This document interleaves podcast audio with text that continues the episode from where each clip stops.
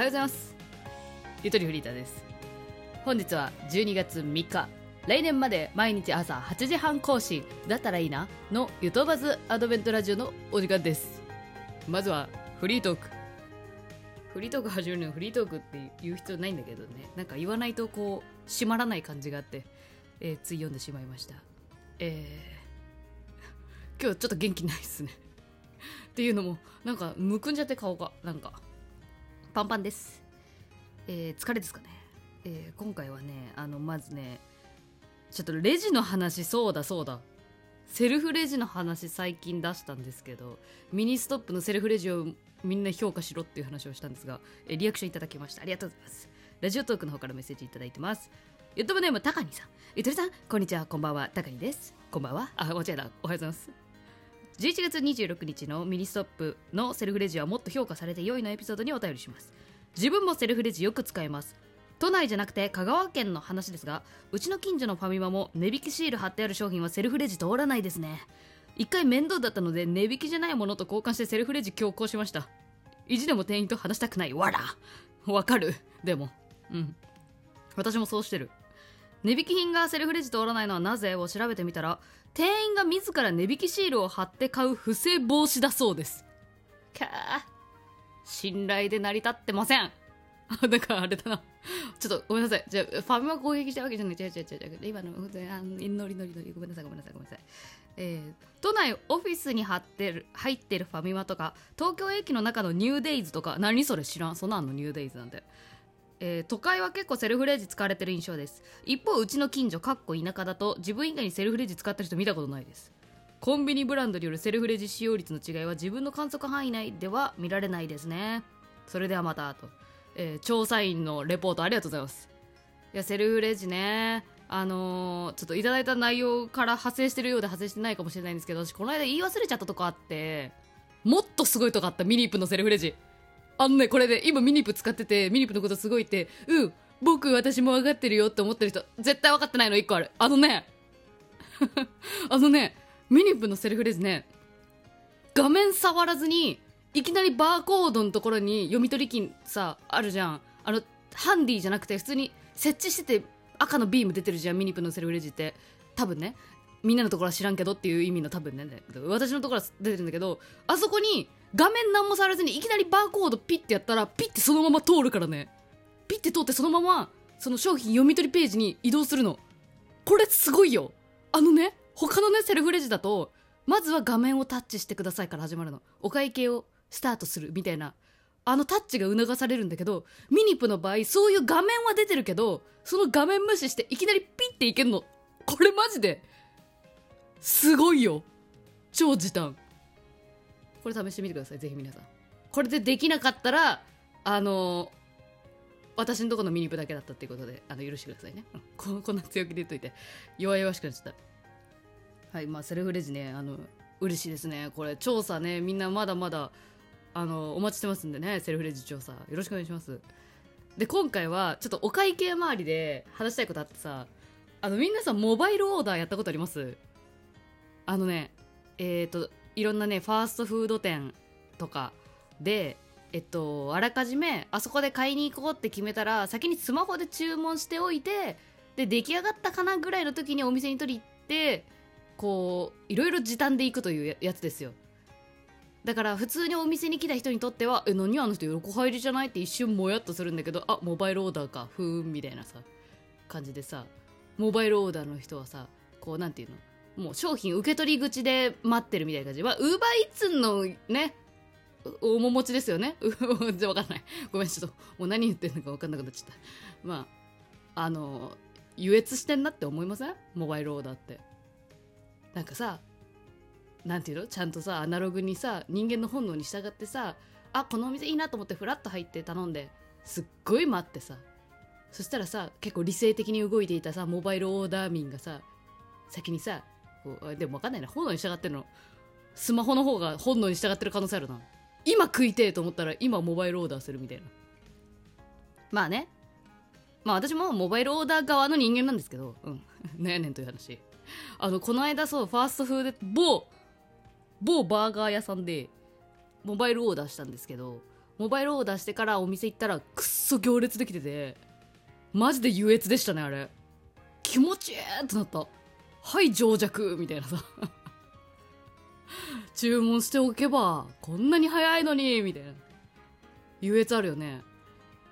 っていうのがあったんだけど昨日私スターバックスに行ったんですよ。スターバックスコーヒー。ね若いね爽やかなねかっこいい店員さんいてさ「いらっしゃいませ」ってすごい外面いいんやけど結構もたもたしててさあこれ絶対大学生だなとか勝手に思ってる人がねあ嫌な客すいません。すげえ今余計な話した。まあ、そんなんやってたらさそのさ爽やか大学生がさ「モバイルオーダーのお客様」って言ってバンってあの受け取り口のねあのランプの下に大体さ運ばせあなあいざなわれるやん。ランプの下にさカンって置いたのがさあの「ソイ」って書かれた紙パックで。で今入り口から入ってきたなんか毛皮のコートみたいなゴージャスな女性がソイだけ持って帰るっていうね。ソイ紙パックをスタバで注文するっていう。はあそういう優越もありますかって。うん、チャイをね待ちながら思いましたね、うん、いやあれ絶対みんなドヤ顔だと思う。モバイルオーダーした人って。私してるもんだって。待ってる人に対して。これ皆さんモバイルオーダーもねちょっとね調査調査してください。巷のモバイルオーダー優越民。あのちゃんと私にねあの告発してください。告もう分かんない。私だ何？え今日もアドベントしよう。12月3日ね。今日は顔がむくみながら喋っております、えー、今回も特納ミルク発展に。いやそりゃそうでしょ。飴ってそんなすぐなくならないでしょ。でももうすぐなくなりそうだな。あさってぐらいには買うと思う。いただきます。ではえー、いつもの皆さんからいただいたお題を回していくよ。あそうだ。本当はさやりたいことがあったんだ。あの BGM 変えるだけじゃなくてね。BGM も変えますけど。まあお題答えた後でやりますわそれは。匂わせみたいなやつださあ回りました。今回は最近の推しについて。キムタク推しは続いていますか？といただいてます、えー、ありがとうございます、えー、キムタク推しね。えっとあれですね。やっぱりあのー、ギャオの木村さんが終わってからバラエティに接することができてなくてですねキムタクの。だから正直離れてるといえば離れてるんですがあの最近 Spotify であの毎週日曜のねあのフローという番組があるんですがキムタクの。あれは Spotify のやつで聞いてます。はい。引き続き。声でね。あのなんていうんですかね。もう人類のライオンですよ。王者ですから。王者なんだごめん。もう今日今日わかんない。何の言葉使っていいか。まあそれで聞いてますけど。最近の特に推しはねあのねえー、なんて言えばいいんだろうな。いや難しい。私ホロライブめちゃくちゃ見てるんだけどさ。決めきれないのよ。箱推しだから多分よりとしては。うんそう。だから決められなくてなんかね一人の子を上げ出したらいやあの子も言い忘れたってなってなんか頭抱えそうなんで言いたくないんですよね。言いたくないんですよ、まあ、ただホロライブをもうここ、えー、10ヶ月ぐらいですかねホロリス歴は。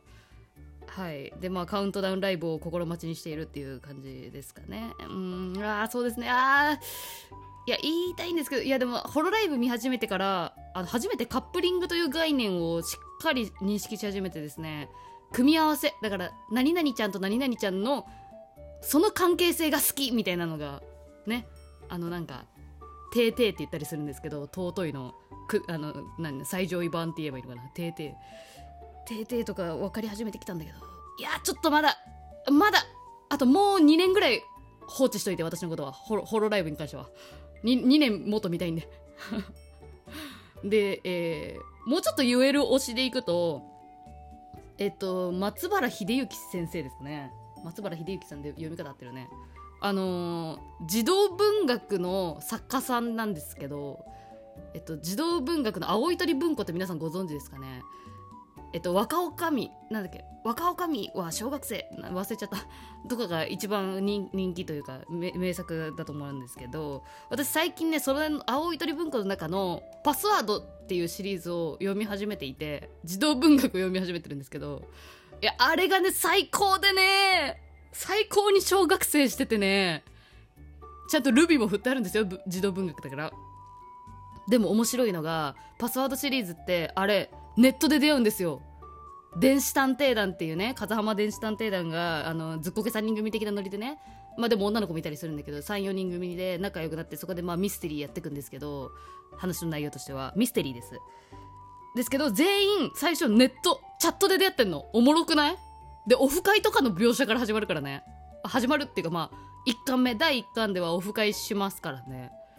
それがねやっぱね1995年私が生まれた年に刊行された本なだけある、はい、でパスワードシリーズが最近そのニューバージョンつって改訂されてるんですよね。現代版にされてて。私読んでるのニューバージョンなんだけどニューの前はどう違ったかっていうとそのインターネットの描写が古い方の書き方だったんだって。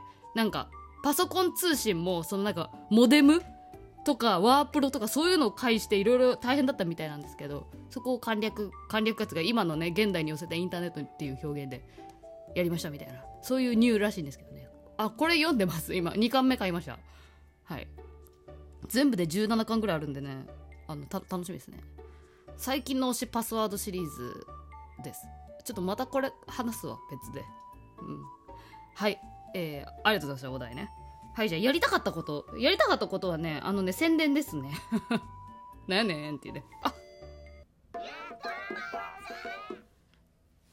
えー、現在来年4月頃までにかけて顔を知らない状態の2人が週1通話をし関係性の変化をゆとり売りだと観察していくドキュメンタリー企画「ゆとばずアナザーストーリー12ミニッツストーリー」の参加者募集中。気になる方はぜひトーク詳細欄にある Google フォームからお送りくださいませ。